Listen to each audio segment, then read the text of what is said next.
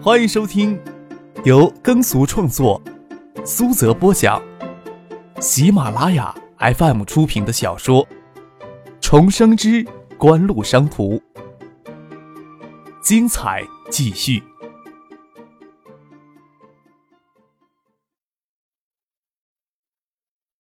第二百零八集。向周惊喜给徐月平拉下马来。周景瑜的仕途还是一如既往的顺畅，并能成为副省级城市惠山的一市之长。周家的背后应该还有能人。张铁森如何不知张可话里带刺？想必香雪海与嘉信实业合资之后，他从香雪海再也捞不到一点车用，仅这一点就让他很是不爽，撇嘴冷笑着说：“哼。”你对何斯的事情一如既往的热忱，倒不是我泼你热水。企业要在地方上生存下来是很艰难的事情，这里可不是海州。多谢你的关心，张秘书，你有空了还得再教我两招溜须拍马的本事呀。张可阴险的一笑，还不忘抓住最后的时机，狠狠的刺激张铁森一下。那日我陪赵阳书记在市委办公大楼参观时，林厂长说你是什么来着？奶泡？奶泡什么意思呀？我对惠山方言倒不是太明白，张秘书能赐教不？你，张铁森气得抓狂，奈何父亲腰圆膀阔的守在张克的身边，他还不至于失控的要去抓张克的衣领，脸上一道红一道青，煞是好看。只是重重的哼了一声，说了句：“哼，不要图眼前嘴上的快活。”就拂袖而去。你们说什么呢？郭健走过来，看见张铁森气到极点的样子，想不通张口为什么会在谈判之前激怒张铁森。虽然说张铁森现在已经是无足轻重，但是让他胡搅蛮缠。时间拖下去也不是办法。张克笑了笑，说道：“想向他请教溜须拍马的本事，他就负气走了呗。”郭建笑了起来，说道：“张铁森没什么本事，却最恨别人说他没本事。我看他本事倒是很足。”谈判开始时，张铁森果然让张克为他早晨的话付出代价。谈判一开始就说前面议定的事情还未尽详实的地方，坚持要重新仔细的讨论。张克便由他折腾。上午十点许，市纪委的四名工作人员直接走进会议室，要求张铁森跟他们到纪委交代问题。当场从他的皮包里搜出近两万的现金。张铁森之阔绰，让谈判组的其他成员都大吃一惊。据宋晓后来转述。在市纪委工作人员出发对张铁森采取行动之后，市纪委才正式的通告周景瑜张铁森涉嫌犯罪的事实。周景瑜为此大发雷霆，责问纪委书记罗明是不是想杀他，最后才告知他，要求市纪委索性对他也立案侦查。倒是赵阳书记出面说要照顾他夜里休息。再说市纪委夜里掌握的情况，还不能说明什么问题。早上一有重大突破，就来向他汇报，绝没有要查他的意思。张铁森的涉案已经是板上钉钉了，周景瑜也没有闹下去的源头，却有避嫌的需要。赵阳倒是光明正大的全面干涉市政府的事务，指令由谈判组副组长、市轻工局副局长费新伟代替张铁森谈判组组长的位子，继续与嘉信实业进行合资的谈判，不使之为张铁森的案件所累。四月二十九号，张铁森给带走的第四天，嘉信实业经过二十多天的正式接触，就与惠山市政府迅速草拟合资协议。惠山市政府也正式终止与韩国三星企业陆陆续续一年多来未见进展的谈判。最终的合资方案，嘉信实业以三亿六百万的现金入资，香雪海电冰箱厂所有资产整体置入合资公司，折价三亿。联合成立香酒海电器有限公司，嘉信控股百分之五十一，由惠山市轻工局代表政府持股百分之四十九。合资方案还需要经过轻工部省纪委的审批，以及通过嘉信实业股东大会的审议，才能正式的生效。嘉信实业很快就召开临时股东大会，在审议合资方案的同时，还审议了向盛兴环球电器集团定向发行一千五百万的普通股票与发行三元的公司债的提案。盛兴环球电器以两千万的现金代价获取嘉信实业百分之十的股权，成为嘉信实业第三大股东，实际是第四大股东。发行三亿元的公司债，则是为香雪海合资筹建资金。三亿元的公司债额将由三大股东按比例承担。嘉信实业暂时终止资本市场上的交易，等待合资方案通过政府有关部门的审批，成立合资公司并控股，对嘉信实业的意义非同小可。不仅彻底扭转嘉信实业示威的弱局，还立时跻身进入内电白电行业前十名的行列。香雪海电冰箱厂整体置入合资公司。摆脱基因上事实受行政干预的尴尬局面，又解决了流动资金紧缺的局面。嘉信实业在合资方案通过轻公布、省纪委审批的次日恢复上市交易，当日开盘股价就飙升了百分之六十七。年初，约秀以三千万的现金，以爱达电子在东南亚地区的使用权与相关制造技术换取嘉信实业百分之二十五的股份，通过回购注销的方式。持股比例最终提高到百分之二十九，到五月下旬，市值增长三四倍。除了嘉信实业自身的回购注销与香雪海合资等系列动作之外，嘉信实业市值的大幅上升，与九六年香港回归前夕内地资本大规模的流向香港，中资红筹股在香港受到热捧也有很大的关系。香港股市已经开始在亚洲金融风暴爆发前最强劲的一波上涨。主力便是中资红筹股，最终决定继续聘原香雪海电冰箱厂的管理层，由陶新建出任总经理，聘请熟悉国内市场运作的叶晓彤担任香雪海的市场总监。周谢两家在惠山无孔不入的势力以及背后的更大关系网，在张铁森审理的过程中就充分的发挥出来。再从他三处住宅搜出总值三百多万的现金存款。有价证券等事实证据面前，张铁森依然咬紧牙关，只承认小部分的犯罪事实，涉案金额还不足百万。张克想让张铁森异地受审，最好能到海州去审理。就算周景瑜最后能脱身，也要让他脱下一层皮来。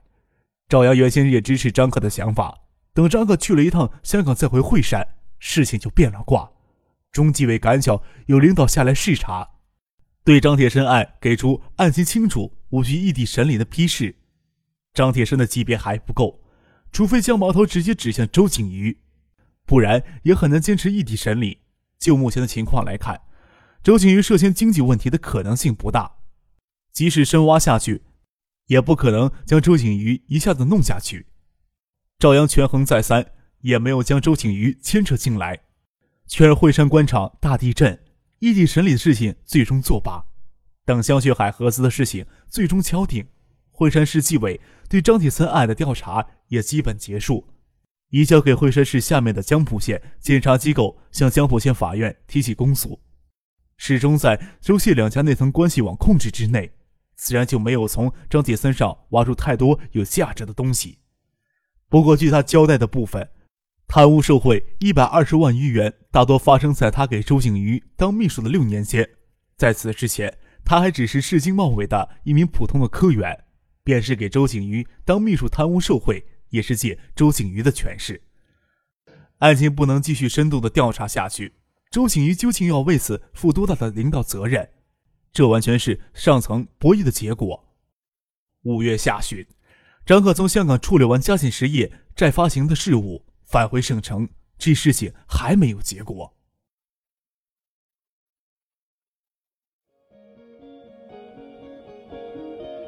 您正在收听的是由喜马拉雅 FM 出品的《重生之官路商途》。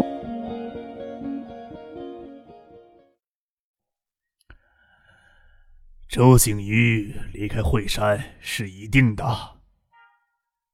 徐学平看着指尖夹着的香烟，用一种静缓的声音说着话。至于他调到哪里，也不是省里说了算，中组部会干预。这样一来，可能事情就不会太如意了。惠山市是副省级城市，周景瑜的政治地位比一般的地市级市委书记略高。最如意的便是将他随便调到省科院党组织书记之类的位子上养老。虽然周家背后还有很深的政治人脉，但是家族里没有实权人物，整治起来终究方便一些。不能如意，也就是说周景瑜很可能不会离开实权位子。张克笑了笑，说道：“周景瑜能离开惠山，就是一件好事情，总不能指望他们轰然倒台吧？”徐学平叹息说：“唉，你周婶婶的伯父要不是死得早，也是一只大老虎。不过中央里有几个元老都很念旧，不仅周锦喜、周锦瑜兄妹颇受照顾，我之前也不是没有受贿。事情到了这一步，也只能说是道不同不相为谋了。”徐学平之妻周淑慧与周星喜、周景瑜兄妹是堂兄妹，只是近年来不再有来往。不能从张铁森案挖出更大的价值，不能一劳永逸的击溃对手，不是没有一点遗憾。但是能让周景瑜离开惠山，总是一个不错的结果，至少不用担忧香雪海会受到地方政治势力的钳制。张可无暇去关注周谢两家此时的慌乱，慌乱想必是一定的。这两个月来，他多在惠山、省城、香港奔走。香雪海的事情初定，作为香雪海控股股东的他，就不适合过多的干预香雪海的日常运营，也无需往惠山再跑得那么勤快了。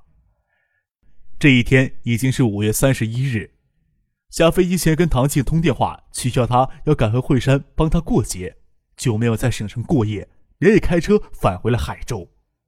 到了小景湖南岸的邮政局职工宿舍门口，拿着明天送给芷彤的礼物，张克就下了车。都夜里十二点了，让父亲开车赶紧回家去。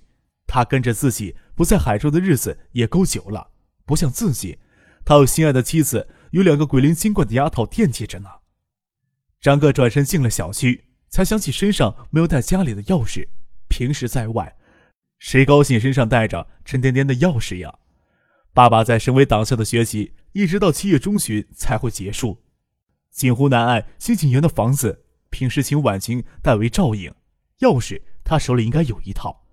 看手表都过了十二点，过二道门时，保安狐疑的眼神在张可脸上兜了几圈，可能是觉得有些眼熟，也可能是张可仪表风度皆不凡，才没有上前来盘问。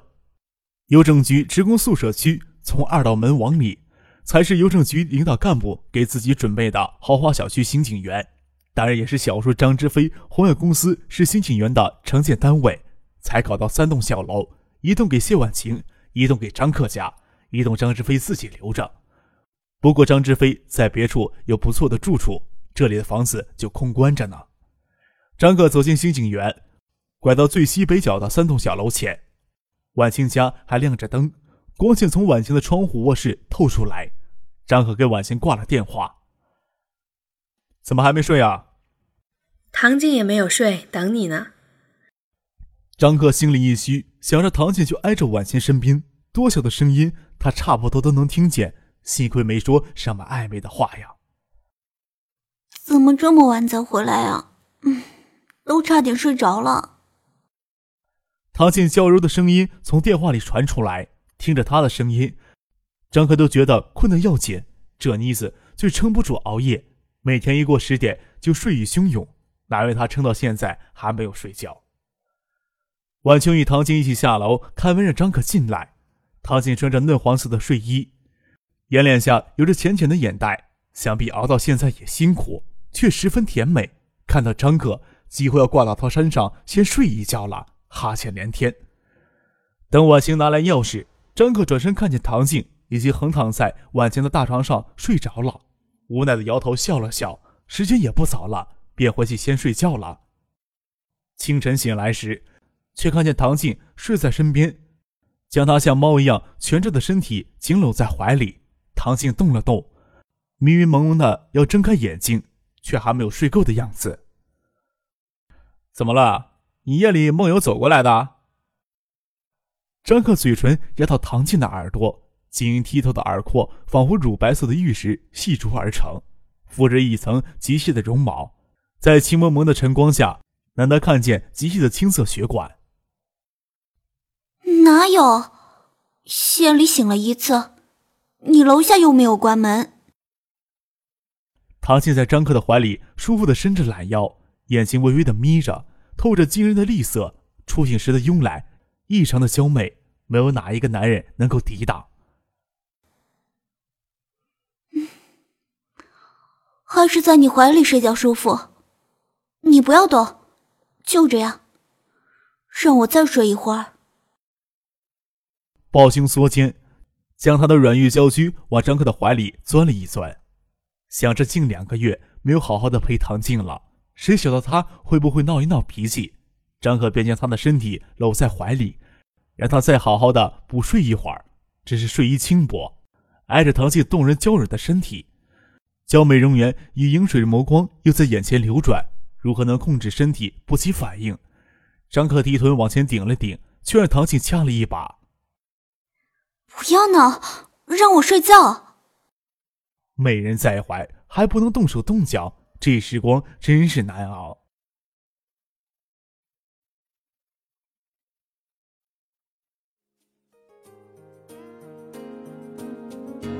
听众朋友。